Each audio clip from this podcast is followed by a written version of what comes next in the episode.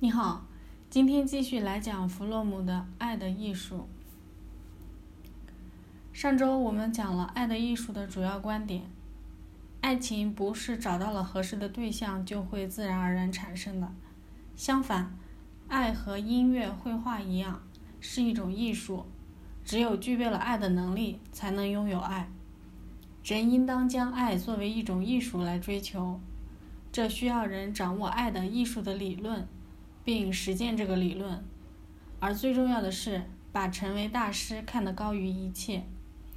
爱是一种积极的活动，是克服孤独最好的途径。爱需要付出，能够给予是有能力的表现。爱的积极的活动还包括了关心、责任心、尊重和了解。今天我想讲讲。父母与孩子的爱这个部分，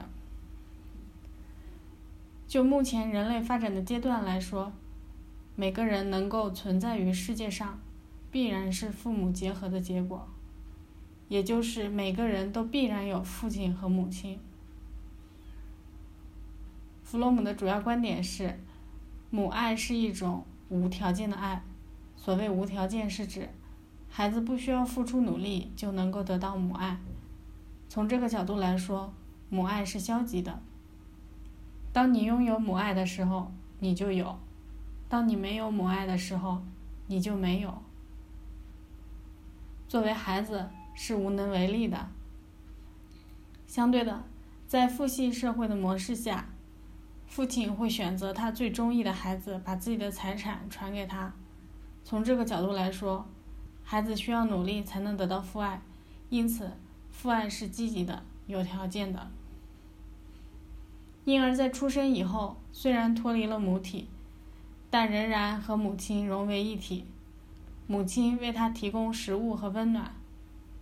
随着孩子慢慢长大，他能够分辨自己和周围世界的不同，也有了自我意识。这时候，他就需要父亲的权威和指引。对此，弗洛姆的表述非常精炼，他是这么说的。母亲的作用是给予孩子一种生活上的安全感，而父亲的任务是指导孩子正视他将来会遇到的种种困难。一个好母亲是不会阻止孩子成长，和不会鼓励孩子求援的。母亲应该相信生活，不应该惶恐不安，并把他的这种情绪传染给孩子。他应该希望孩子独立，并最终脱离自己。父爱应该受一定原则支配，并提出一定的要求。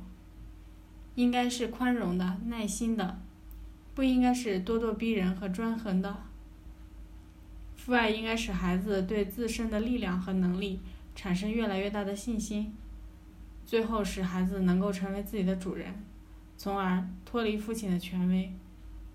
一个成熟的人，最终能够达到。他既是自己的母亲，又是自己的父亲的高度。他发展了一个母亲的良知，又发展了一个父亲的良知。母亲的良知对他说：“你的任何罪孽、任何罪恶，都不会使你失去我的爱，和我对你的生命、你的幸福的祝福。”父亲的良知却说：“你做错了，你就不得不承担后果。”最主要的是，你必须改变自己，这样你才能得到我的爱。成熟的人使自己同父亲和母亲的外部形象脱离，却在内心建立起这两个形象。同弗洛伊德的超我理论相反，人不是通过合并父亲和母亲从而树立起这两个形象，而是把母亲的良知建筑在他自己爱的能力上，把父亲的良知。建筑在自己的理智和判断力上。成熟的人既同母亲的良知，又同父亲的良知生活在一起，尽管两者看上去互为矛盾。如果一个人只发展父亲的良知，那他会变得严厉和没有人性；如果他只有母亲的良知，那他就有失去自我判断力的危险，就会阻碍自己和他人的发展。爱的艺术里关于父母和孩子的爱，差不多就是以上这些。下面我结合几本有类似观点的书，聊聊我自己的感受。首先要说的是武志红的《巨婴国》。提到最近比较流行的原生家庭的概念，我脑子里出现的第一本相关的书籍就是《巨婴国》。所谓巨婴，就是没有完全脱离家庭，特别是脱离母亲的成年人。在《爱的艺术》中。对无条件的母爱评价甚高，但是也相应提出了一个要求，也就是在孩子长大成为一个完整独立的生命时，母爱应该允许并促成与孩子的分离。母亲应当能够忍受同孩子的分离，并在分离后继续爱孩子。只有真正有能力爱的女性才能做到这一点。第二本书是美国心理学家简·尼尔森的《正面管教》。这是一本教育类书籍，主要是教父母怎么教育孩子的。在其中提到了孩子的两个根本需求，也就是要获取归属感和自我价值感。孩子在成长过程中出现的各种问题，分析下来，要么是没有归属感，要么是没有自我价值感。而这两个需求说的更简单点儿。就是获取无条件的母爱，和需要付出努力才能获得的父爱。在爱的艺术中，除了父爱和母爱，还有博爱、自爱、性爱和神爱。我将它们归为两类，也就是无条件的爱和有条件的爱。无条件的爱和有条件的爱，对每个人来说都是必要的。无条件的爱给我们归属感和安全感，让我们无论处于任何境地，都知道会有人接纳我们、爱我们，是人能够存在的基石。而有条件的爱，让我们不断努力去证明自己，是让人不断向上的动力。正面管教这本书，让我在观察和反思自己的时候，将自己分别带入父母和孩子的角色。有了很多有趣的体会。这本书并不是只适合需要教育孩子的父母阅读的。接下来这本书是张德芬翻译的《亲密关系》，作者克里斯多福·孟是一位在个人及团体教练的领域上有近三十年经验的国际演说家、生命教练和咨商师。在亲密关系中。也明确提到了成年人的种种心理问题，都是因为小时候没有获得足够的归属感和价值感。其中的一个观点大致如下：大家普遍认为婚姻生活是两个人的事，所以要双方都付出努力才能变得更好。但如果你这样想的话，那么即便你一个人做出了百分之百的努力，那也只能起到百分之五十的效果。很多人对婚姻绝望，是因为觉得我再怎么努力都没有用，因为对方没有改变。我们总期望对方和我们同样频率和同样节奏的努力，这样才行。事实上，可能双方努力的方式不一样，但在你心中却认为有多有少，有吃亏有占便宜。但其实婚姻生活是你一个人的事儿。张德芬有一句名言：“亲爱的，外面没有别人，只有你自己。这一切都是只关乎你自己一个人的事情。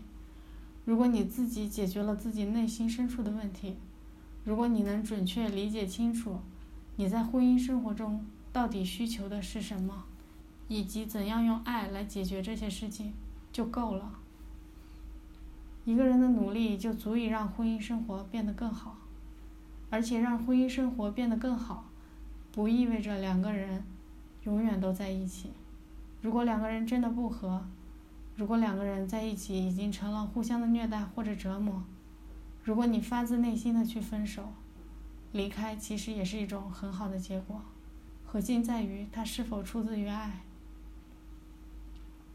亲密关系中，只要一个人付出就好的观点。其实和咱们弗洛姆的《爱的艺术》里面成为大师的观点不谋而合。那么第四本书是张德芬的新书《我们终将遇见爱与孤独》。这本书我只是大致了解了一下，并没有详细的阅读。但仅就标题而言，“爱与孤独”可以说是心理学的根本问题。